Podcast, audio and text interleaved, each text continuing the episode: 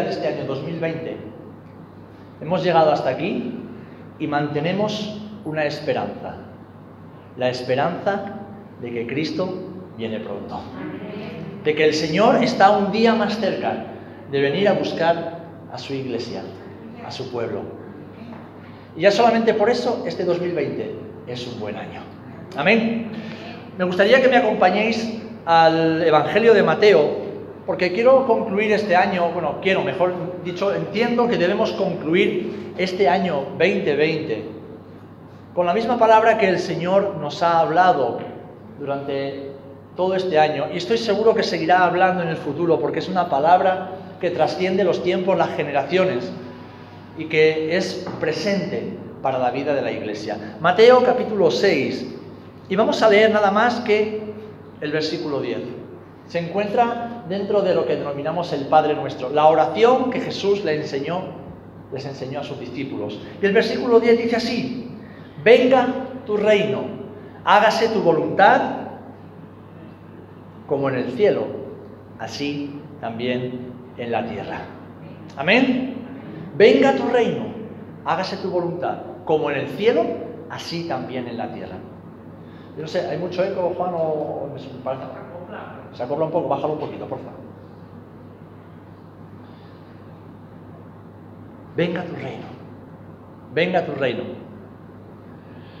Como bien decía Chiqui, también llegamos al final de este año llenos de agradecimiento y de fe. Gratitud por la bondad y la fidelidad de Dios.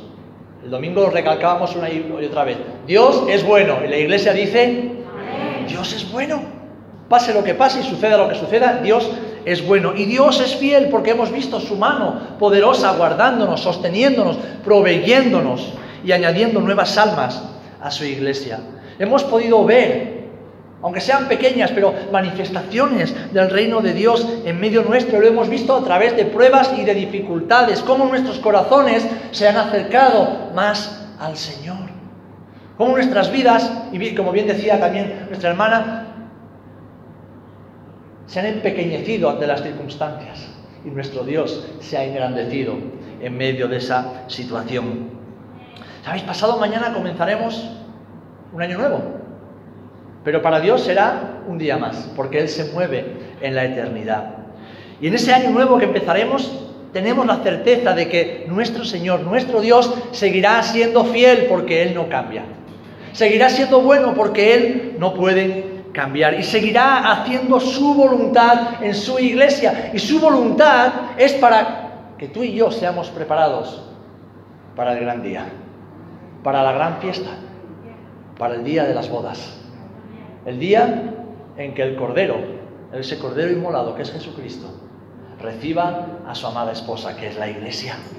Te reciba a ti y me reciba a mí. Así que queridos hermanos y hermanas, venga tu reino debería ser nuestra oración prioritaria y si fuera posible, que sucediera en nuestra propia generación, como anhelaba y deseaba el apóstol Pablo. Venga tu reino, debería ser la primera oración, la primera expresión que tú y yo debemos hacer cada día por la mañana. Señor, gracias por un nuevo día, pero venga tu reino. Y sería lo último que deberíamos anhelar antes de acostarnos cada noche. Señor, gracias por este día que me has dado, gracias porque me has sostenido, pero venga tu reino. Ahora bien, he estado pensando en esto y meditando en estos últimos días del año. Y me he puesto a pensar que si hiciéramos una encuesta entre los muchos miles de creyentes, cientos de miles de creyentes, de evangélicos o como queramos llamar, que hay en este país, para saber ¿Con qué frecuencia le piden o le pedimos a Dios que venga su reino tal como enseñó Jesús? ¿Cómo sería? ¿Cuál sería el resultado de dicha encuesta?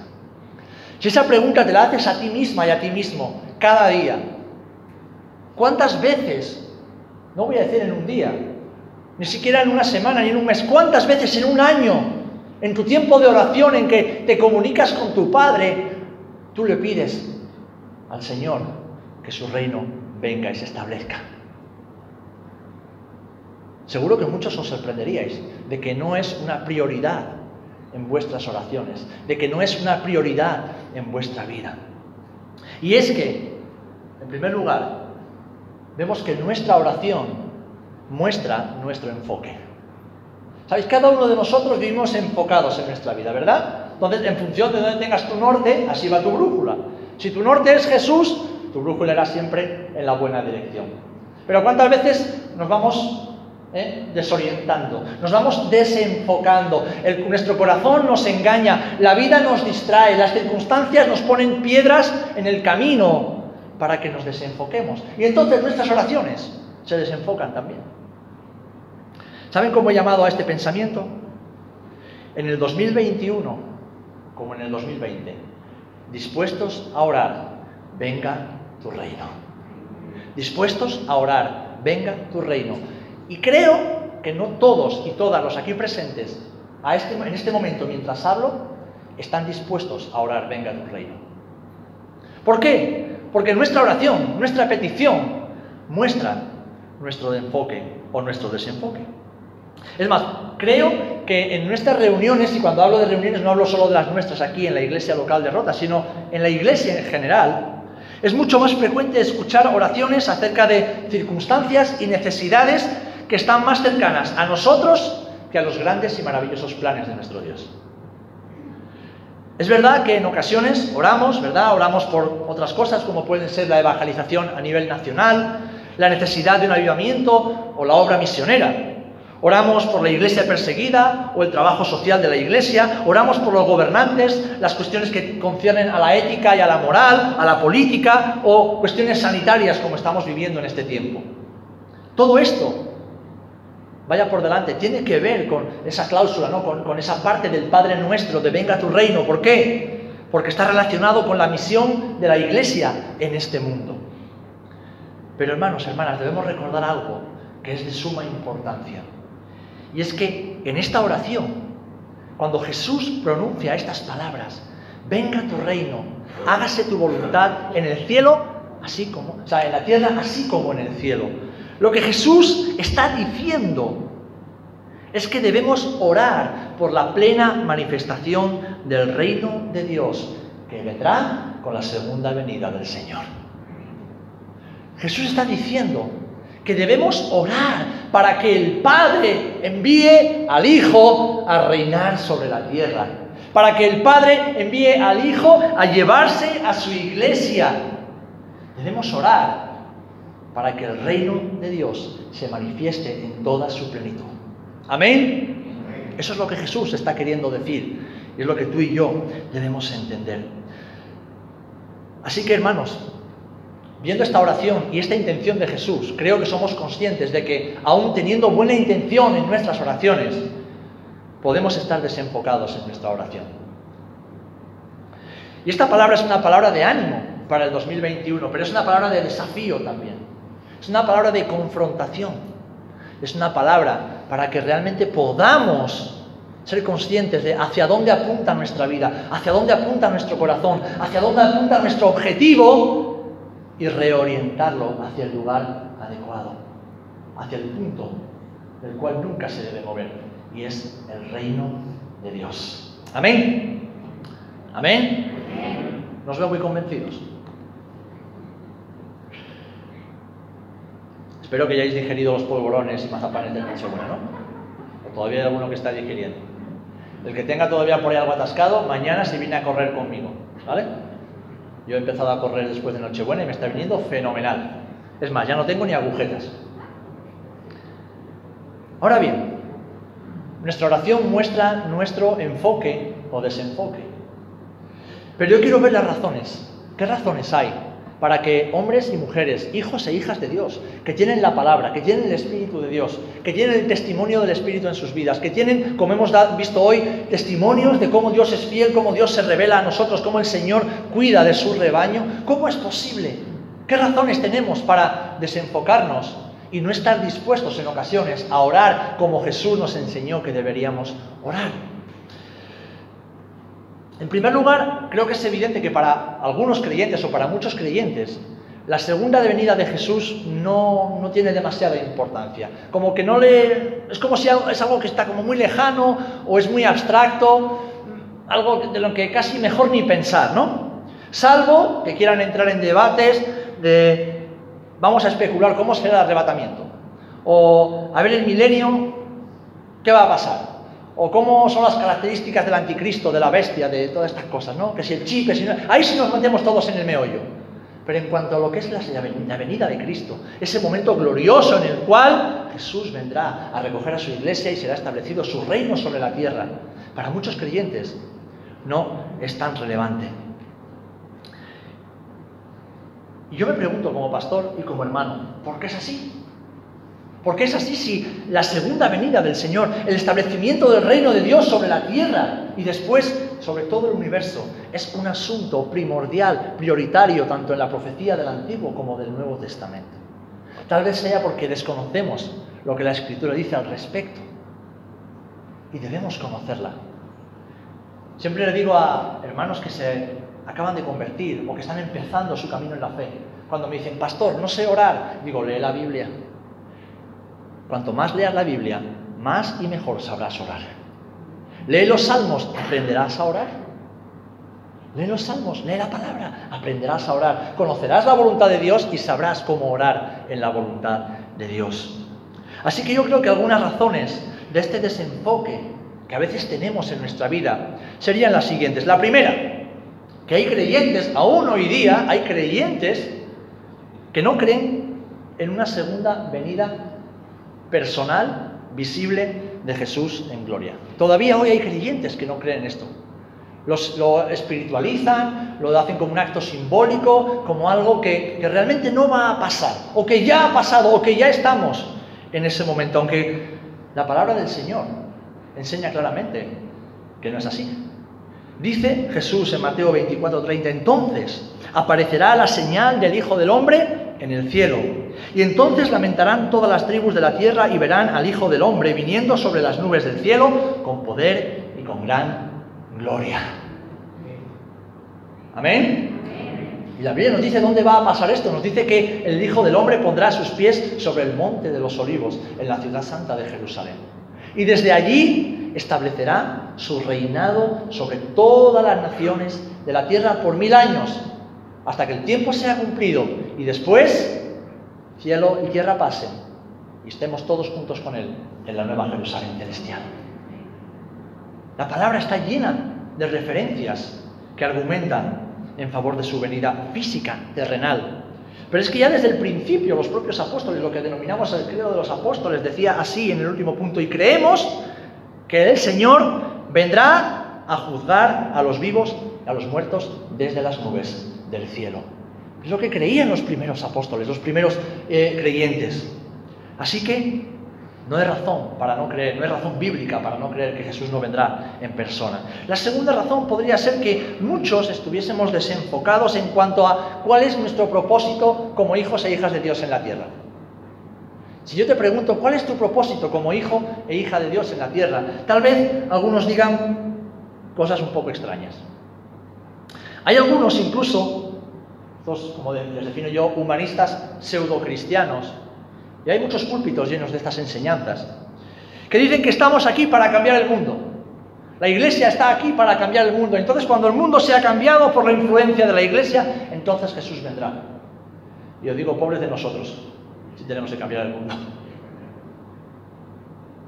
Eso es falso. Eso es falso. Porque la Biblia nos habla claramente de que, como veremos a continuación, los tiempos serán cada vez peores. La maldad aumentará cada vez más. Como veremos después, serán tiempos cada vez más peligrosos y la iglesia estará en medio. Y mientras tanto el Espíritu Santo seguirá salvando, redarguyendo de pecado, de justicia y de juicio. Se seguirá predicando el Evangelio, pero la humanidad en sí misma no mejorará. Otros Tal vez no quieren que Jesús venga tan pronto. Tal vez hay creyentes que no quieren, que no queremos que Jesús venga pronto. ¿Por qué? Porque todavía tenemos proyectos personales.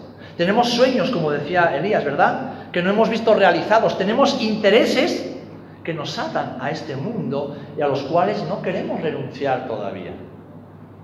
Me tengo que casar, tengo que construir una casa, tengo que formarme profesionalmente, Tengo que hacer esto, tengo que viajar, tengo que construir, tengo que ir. Tengo, tengo, tengo, tengo. Pero saben, la oración de Jesús era, venga tu reino, no mi reino. Es que llevo toda la vida trabajando, ahora me toca a mí disfrutar de la jubilación. Hermano, hermana, pero qué mejor jubilación que en el cielo con Jesús. ¿Eh? Hay creyentes que no quieren que Jesús venga todavía porque quieren vivir la vida. Y no se dan cuenta que mismo Jesús dijo, necio, ¿para qué acumulas tantas cosas si esta noche vienen a pedirte tu alma y lo pierdes todo? La Biblia nos recuerda que tarde o temprano lo que aquí tenemos, aquí lo dejaremos. En Colosenses 3, del 1 al 4 dice, si pues habéis resucitado con Cristo, buscad las cosas de arriba, donde está Cristo sentado a la diestra de Dios. Dice, poned la mira en las cosas de arriba, no en las de la tierra, porque habéis muerto y vuestra vida está escondida con Cristo en Dios.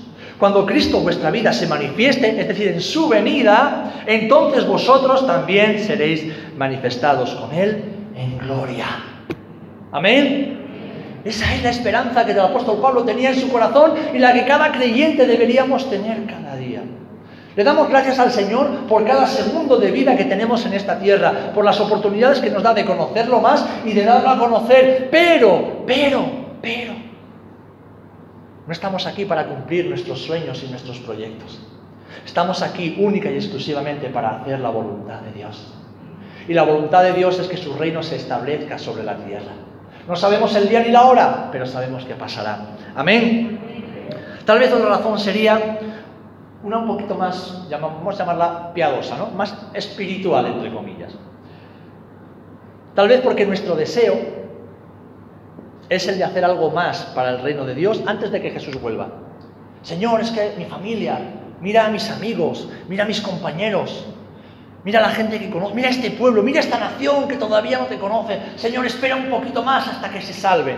Esto podría parecer algo espiritual e incluso piadoso, pero fíjate, estamos, aún teniendo esta intención buena, estamos anteponiendo nuestra intención a la intención de Dios que es que no sabe el Señor cuándo es el tiempo oportuno. No sabe el Señor cuándo es el momento justo en venir y establecer su reino. ¿Quiénes somos nosotros para decirle que aún queda mucha gente sin salvarse?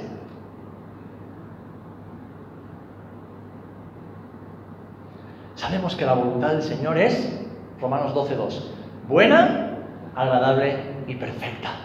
Y su voluntad se cumplirá inexorablemente. Su voluntad se cumplirá en tiempo y forma y nada ni nadie la podrá detener. Amén. Y Jesús nos dijo, orad así, venga tu reino, venga tu reino, hágase tu voluntad, hágase tu voluntad. Pero fijaros, este pensamiento que puede parecer piadoso y hasta espiritual, denota algo en lo que tal vez no siempre pensamos, y es falta de amor por Jesús.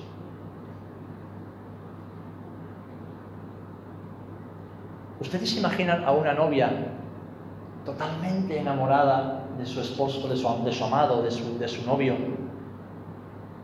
no queriendo estar con él? ¿No? ¿Ustedes se imaginan a una novia que está a punto de, llevar al altar con su esposo? con su novio. Y el novio tiene que venir a buscarla para llevarla al altar y unirse en matrimonio. ¿Y usted se imagina a la novia? Ah, va a esperar un poquito todavía, que tengo cosas que hacer.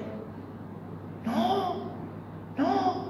Una esposa que ama, o una novia que ama a su novio, está impaciente, esperando cada día hasta que su novio venga a buscarla. ¿Tiene sentido o no tiene sentido, hermanos?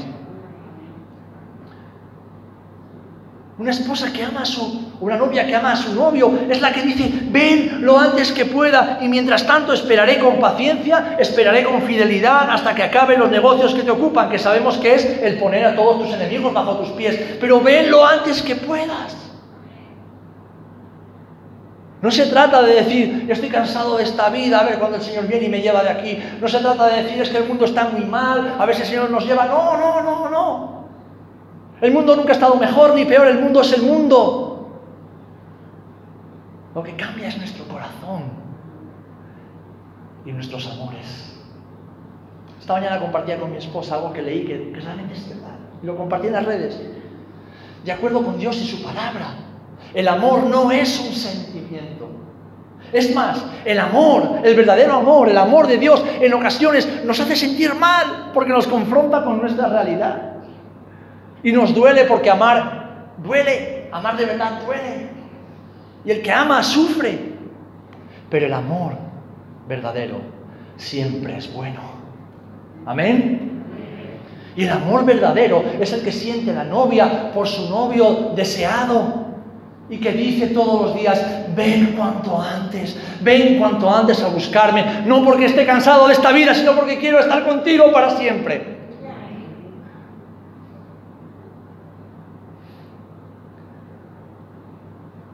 Por último, otra de las razones por las que no nos atrevemos, no siempre nos atrevemos a orar, venga tu reino, tal vez sea la situación mundial que sabemos que acompañará a la segunda venida y que ya parece estar asomando un poco la cabeza, ¿verdad? Ya parece estar insinuándose poquito a poco. Esos tiempos peligrosos de los que nos hablaba el apóstol Pablo.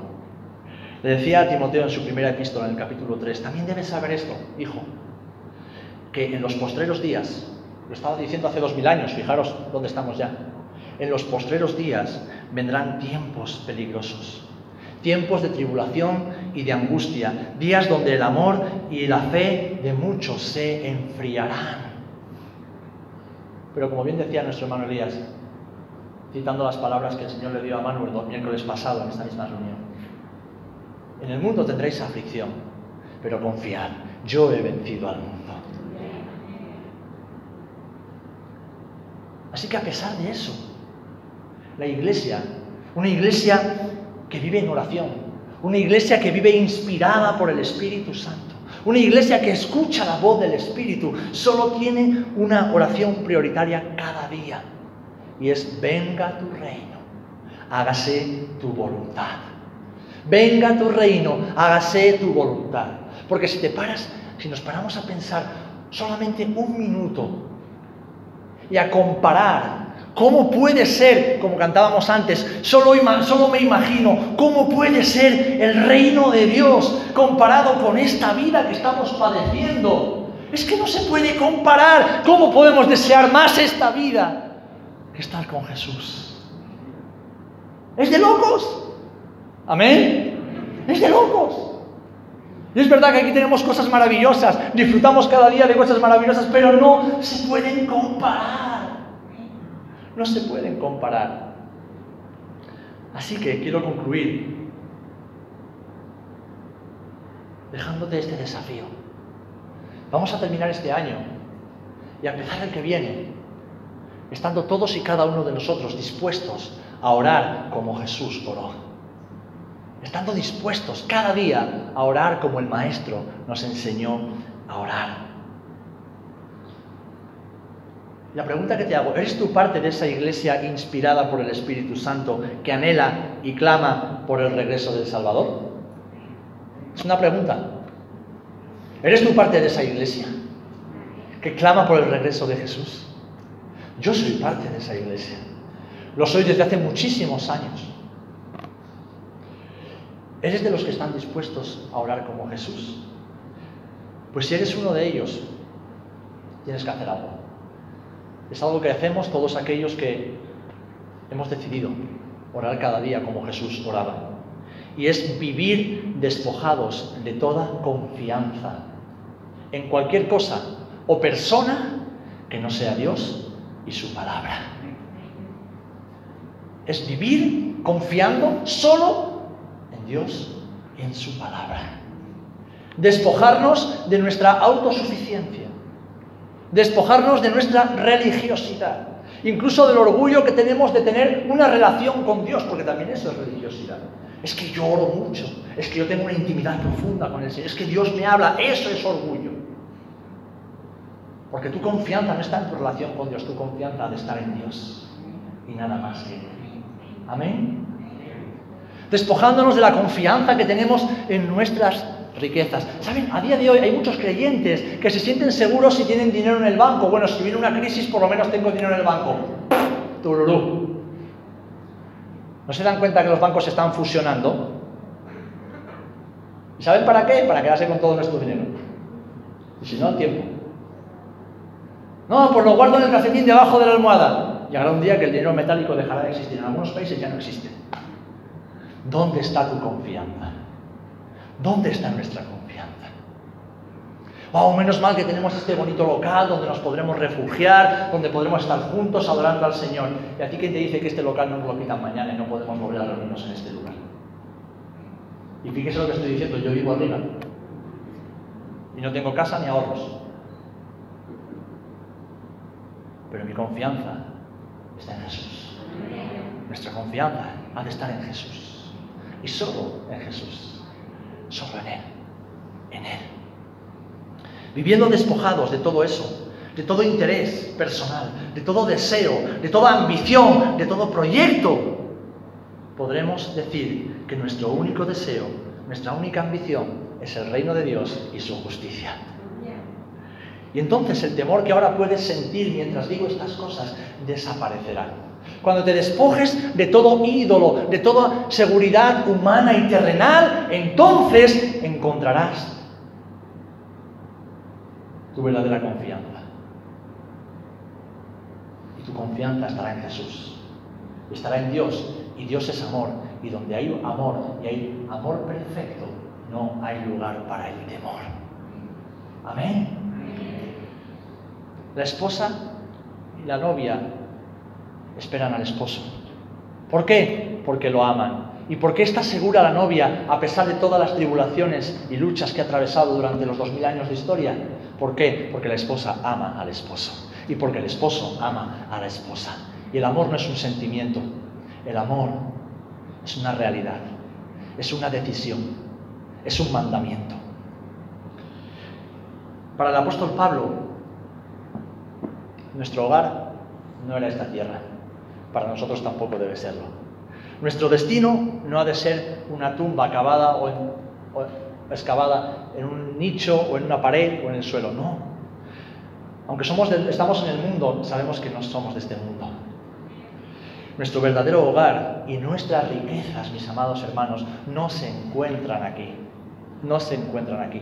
Todo lo que tú y yo estamos viviendo y experimentando es efímero. Es como el humo, es como el polvo, es como un soplo. Un soplo. A los ojos del Dios eterno es como un, soplo. ¿Dónde está tu seguridad? ¿Cuál es tu oración? Quiero concluir con un pasaje de 2 de Corintios capítulo 5. Porque sabemos que si nuestra morada terrestre, este tabernáculo, es decir, este cuerpo, se deshiciere, tenemos en Dios un edificio, una casa no hecha de manos, eterna en los cielos. Y por esto también gemimos, deseando ser revestidos de aquella nuestra habitación celestial, pues así seremos hallados vestidos y no desnudos. Porque no quisiéramos ser desnudados, sino revestidos para que lo mortal sea absorbido por la vida. Mas el que nos hizo para esto mismo es Dios, quien nos ha dado las arras del Espíritu. Así que viva, vivimos confiados siempre y sabiendo que entre tanto que estamos en el cuerpo, estamos ausentes del Señor, porque por fe andamos y no por vista. Pero confiamos y más quisiéramos estar ausentes del cuerpo y presentes al Señor. Por tanto, procuramos también, o ausentes o presentes, serle agradable. Serle agradables. Mis últimas palabras para la iglesia en este año 2020 son, tal y como nos enseña la Escritura, como nos enseñó el Maestro y como nos mueve a hacer el Espíritu Santo, que nuestra oración diaria y prioritaria para este año 2021 que empieza y para todos los que vendrán, si el Señor lo permite, es que sea esta. Señor, venga tu reino. Venga tu reino. Sin excusas, sin condiciones, sin pegas. Venga tu reino. Pues fiel es el que prometió. Y el que da testimonio de estas cosas dice, ciertamente vengo en breve. Amén. Sí, ven Señor Jesús. Hace años que esta es mi oración. ¿Y tú vas a estar dispuesta, vas a estar dispuesto a que tu oración sea, venga tu reino? Venga tu reino.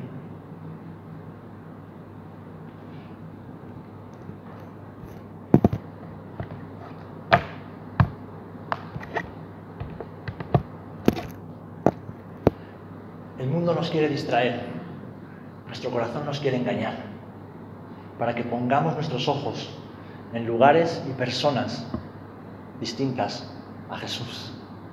Pero qué bueno es el Señor, qué bueno es el Señor, que nos permite de tiempo en tiempo reenfocarnos, que nos permite recuperar el norte, volver a su dirección. Y la dirección de todo hijo e hija de Dios ha de ser mirar hacia Jesús, porque ahí encontramos el sentido y el propósito de nuestra vida. Y no es sobre esta tierra, sino es en el reino de Dios. En primer lugar establecido en la tierra y después en la Jerusalén celestial y eterna. Ahí es donde tú y yo debemos apuntar. Y es ahí donde debe estar nuestro corazón cada día, mis amados. El Señor nos ha hablado muchísimo en este año 2020 y qué bueno que el Señor nos habló precisamente de esto, porque hemos visto cómo todo casi desaparecía bajo nuestros pies, ¿verdad? No sabíamos lo que iba a pasar de un día para otro, no sabíamos dónde íbamos a estar, no sabíamos lo que se iba a desencadenar, pero fijaros, hemos llegado hasta aquí. Y estamos toditos y algunos nuevos. Hemos llegado hasta aquí. El Señor nos ha guardado, nos ha protegido, nos ha sostenido, lo que nos da certeza de que Él lo hará en el siguiente año. Pero el Señor ha comenzado una obra y es la de podar su viña. El Señor ha comenzado a podar su viña, ha comenzado a podar tu vida, a despojarte de todo aquello que te ata al mundo, que te ata a esta tierra, que te ata a los deseos de tu carne y dejarte desnuda, desnudo, para que solo te quede una esperanza. Y que esa esperanza sea Jesús para que bajo tus pies no haya ninguna otra roca, ningún otro cimiento que no sea Jesucristo y su palabra. Y lo que Jesús nos enseñó a orar es, venga tu reino, venga tu reino, hágase tu voluntad, como él mismo oró en Getsemaní. Padre, si es posible, pasa de mí lo que tengo que hacer ahora, que no tenga que hacerlo, Señor. Jesús no quería ir a la cruz, pero sobre todo Jesús no quería ser despegado, no quería separarse del Padre, él sabía lo que iba a implicar la cruz. Jesús había estado toda la eternidad unido al Padre, pero el día y el momento en que iba a estar sobre la cruz iba a ser maldito, iba a ser impuro, y eso lo iba a separar por unos instantes, por unas horas del Padre, y él no quería pasar por ese trance, separarse de su Padre. ¿Y saben por qué Jesús fue? Para que tú y yo nunca más estemos separados de nuestro Padre. Por eso tenemos que orar cada día, Señor, venga tu reino. Y pon en nosotros ese amor que viene del Espíritu Santo para que amemos tu reino, para que amemos y deseemos tu venida. Da igual que hayamos vivido mucho o poco, nada se puede comparar con el reino de Jesús.